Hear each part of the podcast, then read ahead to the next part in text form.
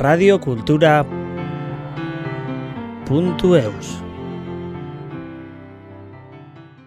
Antzesle eta kantaria itzateaz gain, Mariz Urrutik berriki La Fabrika Fame kompainiak atera duen Bleu Nui izeneko antzerkian parte hartzen du.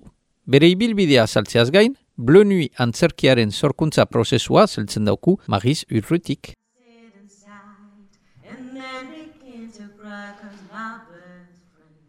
Superpolita izan da, zenta izan gira egiazki lankideak eta bide hau eta gure partitura eraiki dugu gure artean. Sentitzen, ikusten, nun eh, erosoginen, nun ez, nola egestu gauzak. Super kolektiboa izan da lana, eta oso aberaz gajian eretzat ere, zenta nola bait, batzutan berari gauzak eh, esplikatzen edo pixkat laguntzen, oartu naiz, be, gauza batzuk uh, ulertu nituela, azkenean antzerki gintzen, beraz uh, polita izan da.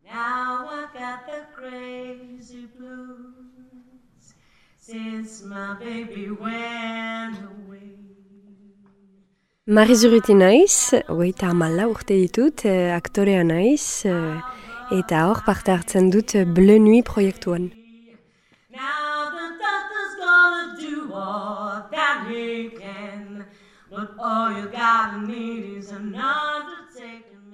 Antzerkia niretzat da um, pos ituji bat. Antzerkia da bizitza hontan uh, gehien maite dudana. Beraz uh, hori da, proiektuz proiektu be, mundu desberdinak deskubritzen ditut. Eta gainera ejol desberdinetan, zenta batzutan aktore, batzutan taula zuzendari.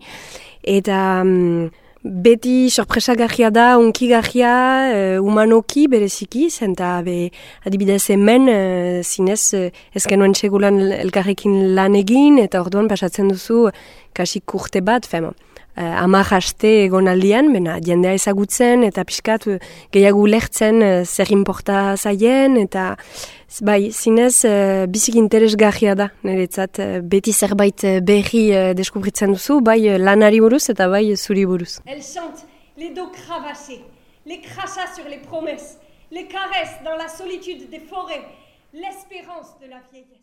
Proiektu bakoitza da uh, ikasteko mm, aukera bat. Hemen uh, bluesi buruz ari gira, blues musikari buruz, eta enuen bat ere ezagutzen.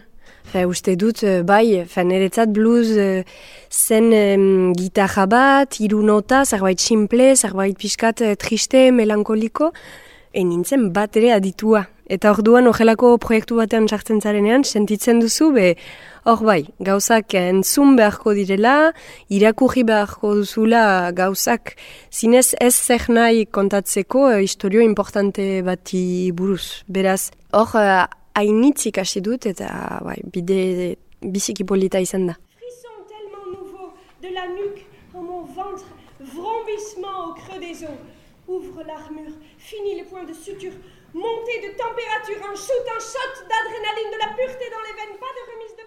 La Fabrika Fame kompainia azpagnen e, kokatua da, eta nik ezagutu nituen nire ikusgarri bat Bureau des Exil han eman nuelako. Fe, eiek batzutan montatzen dute xapito bat e, iartze parkean, hor azpagnen bertan, eta beraz, e, gonbidatu ninduten hori emateko. Eta maitatu zuten e, nire ikusgarria, eta gero, urte batzuk beranduago, Nikolak eh, gonbidatu ninduen kafe bat hartzera, ejaten eh, proiektu batekin ari zela eta voilà, proposatu zidan. Cet éclat dans mes yeux, comme des milliers de fourmis défoncées à l'acide. Cet éclat, c'est sa voix. Comme des millions d'explosions dans mes pupilles dilatées. J'ai rien pris, officier, juré. Gainera garaian oiana ikusgarria prestatzen ari nintzen, eta ulertu nuen, eta ula zuzendaria izanen nintzela proiektuan, eta dolu nuen, zenta zinez maite dudan gehiena da antzerk kian aritzea, fetaula gainean izatea. Eta orduan, banuen frustrazio hau, askotan irri egiten dugu honi buruz, eta da, frustrazio hortik baiet zerran nion, erraten, ados, aktore banaiz, eta gainera erran zidan, eta seguraski kantatuko duzu, eta maite dut kantatzia, beraz hor, uh, seduzitu ninduen, eta voilà, parte hartu nuen. Le premier morceau blues enregistré, 1920, label OK. C'est marrant, c'est une femme qui a enregistré le premier morceau blues de l'histoire. Uste dut uh, Bleu Nuit proiektua abiatu zela um, estatu batuetatik. Duela urte batzuk egin zuten uh, debu efiar ikusgarria, estatu batuetako gizarteari buruz eta ahasismoari buruz bereziki. Eta orduan be oso guti eman zuten ikusgarri hau eta haiek ere frustratuak ziren. Eta nahi zuten hori luzatu bena, bon, beste forma batekin. Eta be denak, kompainiak apasionatuak dira musikarekin, eta errantzuten, me behar bada forma behi untan, saietuko gira um, musika hartzen ardatzat bezala. Votre voix raconte tellement d'histoires. Toute l'histoire de ce pays. Rien que ça, toute l'histoire de ce pays. Oui, et tellement de vous. Enfin, de vous, euh, je veux dire de votre histoire. Eta orduan uh, aipatu zidan hori, nolabait estatu batuetako historioa aipatuko genuela musikaren bitartez, eta gero ahasismoa eta um, mugimendu zibilen historioa uh, zentroan izan entzela. Bena ia ezan, astapen batean, pixka lainotsua zen, gogoa initz, bena uh, materia guti. Bena aliberen hori da politena sentitzea be izanen duzula lekua gauzak proposatzeko eta azkenean hori gertatu zaigu eta bikain, niretzat bikain.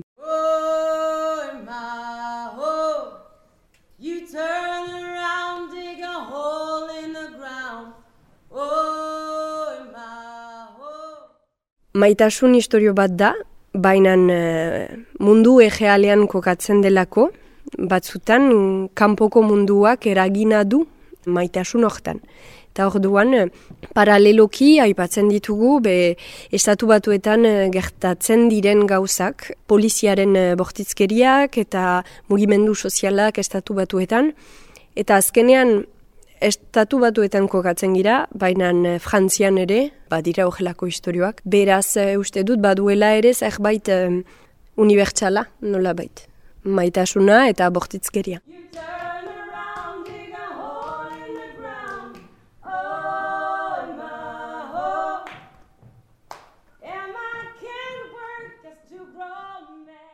Nerekin taula gainean badugu Amandin, Amandin Kabalros, eta be ezagutu nuen proiektu honi esker, ere, eta hau da xantza bat zinez. Hasi zen kantatzen, eta ejan nion eh, Nikolari, bakizu, ez badugu ikusgahirik ere egiten, berdin du, zenta kantatzen duenean zinez zerbait gertatzen da. Igi egin zuen, eta bena utzi diogu lekoa initz kantatzeko, eta mm, kantu guziek badute leku bat musikaren historioan. Kantatzen du gospel bat, kantatzen ditu be blues batzuk, badu funk, uh, rock kantu bat ere ikusgahian, gero zerbait pop gehiago. Fe, zinez, musikak badu leku bat eta kontatzen digu uh, historioak nola doan ere. Historioa atxe batekin.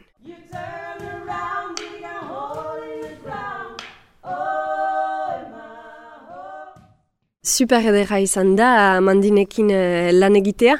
Gainera mm, Amandinen eh, lehen esperientzia da antzarkian. Aski zaila da hori sinesteko, ikusten duzunean eh, taula gainean. Bena superpolita izan da, zenta izan gira egiazki lankideak. Eta bide hau eta gure partitura eraiki dugu gure artean. Sentitzen, ikusten, nun eh, eroso ginen, nun ez, nola egestu gauzak. Super kolektiboa izan da lana, eta oso aberazgarria niretzat ere, zenta nola bait, batzutan berari gauzak eh, esplikatzen edo pixkat laguntzen, oartu naiz, be, gauza batzuk eh, ulertu nituela azkenean antzerki gintzan. Beraz, eh, polita izan da.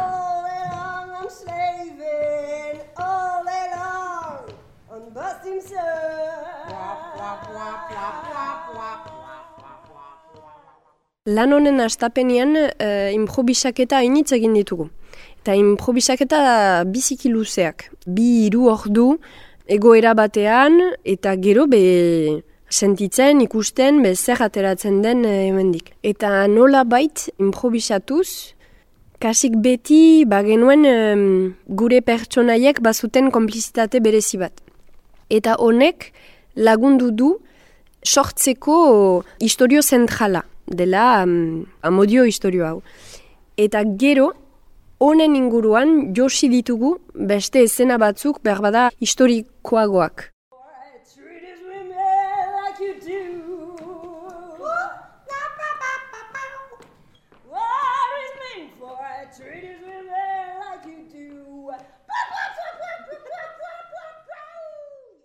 Adibidez, badugu battle, uh, fe, guk deitzen diogu battle esena, nola baita bakoitza kantatzen du blues musika bat, eta besteak asmatu behar du nor, norena den.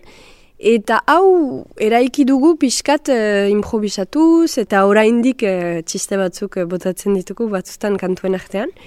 Jolas hainitz izan da beti gure artean, eta bai, improvisazio hainitz, eta memento baten buruan be gauzak pixkat finkatu behar dira, jakiteko be nundik nora joanen garen. Uste dut proiektu bakoitzak baduela bere barneko logika, eta aurretik ez dakizu nola lan eginen duzun, eta zer jaterako den, eta hau da ere magiaren parte handi bat, eta antzerkiaren gauza oso polita.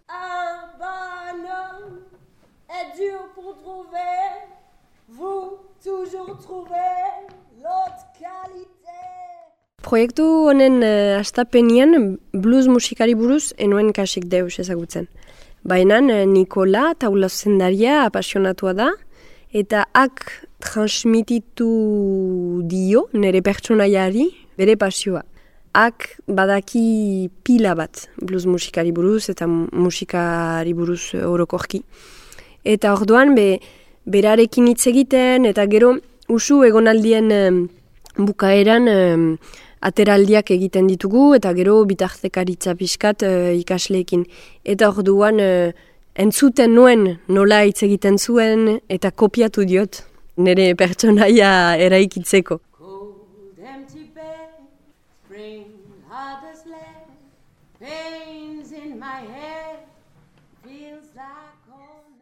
Kantatzeko eh, amandinek lagundu nau pila bat zen da astapen batean entzuten nituen ahotsoiek eta hor nintzen uf, bena zer imitatuko dut, bena behar da gaizki harituko naiz eta amandinek eh, konfiantza hainitz eman dit, erten eh, ez ez, eh, ogela ongi eta bera entzuten ere. Zenta azkenean be ahotsa erabiltzean ez da zaila da kodigoa ulertzea zinez musika errespetatzeko. Eta amandinek eh, biziki on, ongi ezagutzen du bere ahloa, beraz uh, aklagundu nahu pila bat.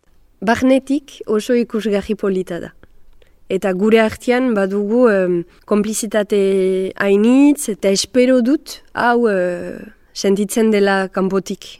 Eta badugu gogo hainitz historio hau kontatzeko eta jendeari transmititzeko pasio hau.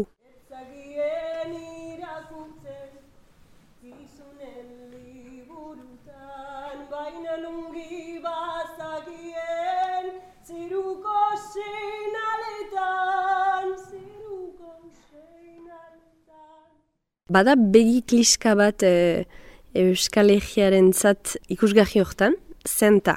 Nikolak deskubritu zuen Alan Lomax e, etnomusikologoa. Eta Alan Lomax egonda Euskal Herrian kantuak grabatzen, nik uste, mila bederatziun eta beho goigarren amarkadan, en, ena iseur dataz bena, Spotifyn ezartzen baduzue Alan Lomax eh, Euskal Herri edo Pais Basko, entzuten dituzu hemengo kantuak.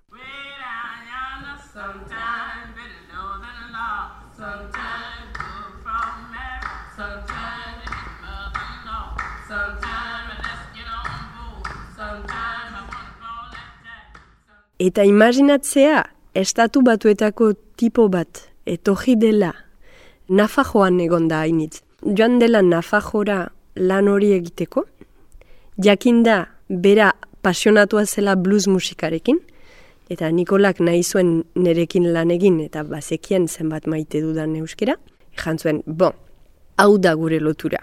Alan Lomaxen eh, figura izanen da gure lotura, nolabait pasio guzien artean. Eta orduan, eh, hala, horrela gertatu da. Alan Lomax, lui, tombe amoureux des voix afro-américaines dans le sud des États-Unis. Il enregistrera Lead Belly, Jelly Roll Morton, Sonny Boy Williamson, Muddy Waters, mais il dépasse le cadre d'un simple collectage pour devenir producteur.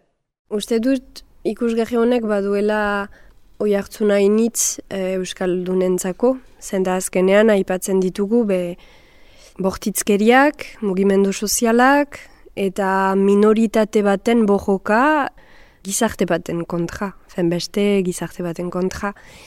Beraz, hori da, zapalduak aipatzen direnean, uste dut, guretzat, fe, Euskaldunentzat, badela beti oi hartzun bat. Bena hor, eta behar bada Euskal Egen bezala, ez da bat ere biktimista, entzuten dira, kantatzen dute ozen, musika maite baduzu eta nolabait historia zalea bazira, uste dut eh, oso ikusgarri interesgarria dela. How I got over, how we made it over. You know my soul. Egia da, antzarkilari bezala orkesten eh, dudala nere burua, bena egia ejan nere ikusgarri guzietan kantatzen dut. Beraz, uste dut, ali, oraindik goiti janen dutala kantari ere naizela. Egingarria da nola batzutan behar dugula kanpoko legitimitatea, zinez zure burua definitzeko. Nik ez dut musika ikasi, pixkat ikasi dut, bena ez da nire eskola. Eta orduan, eh, noiz erten duzun, hau zarela edo beste hau, e, uste dut, e, bora, ibilbide historio bat dela. How it taught me, ooh, I thank him for he kept me. I wanna thank him, Lord never left me. Proiektu honekin gure ametsa da ematea e, estatu batuetan. Ikusiko dugu ea posible den, e, esperoko dugu, eta ali, orokokio nire ametsa. Uste dut amandinek ejan duen bezala, eh? ametsa initz eh, kumplitzen ari dira. Beraz, horrela segitzea. Ongi sentitzea eta nire lekuan eh, sentitzea.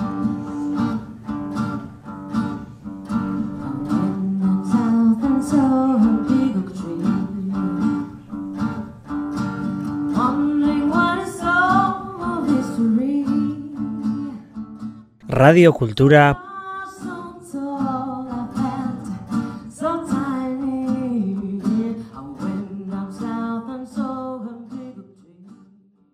Punto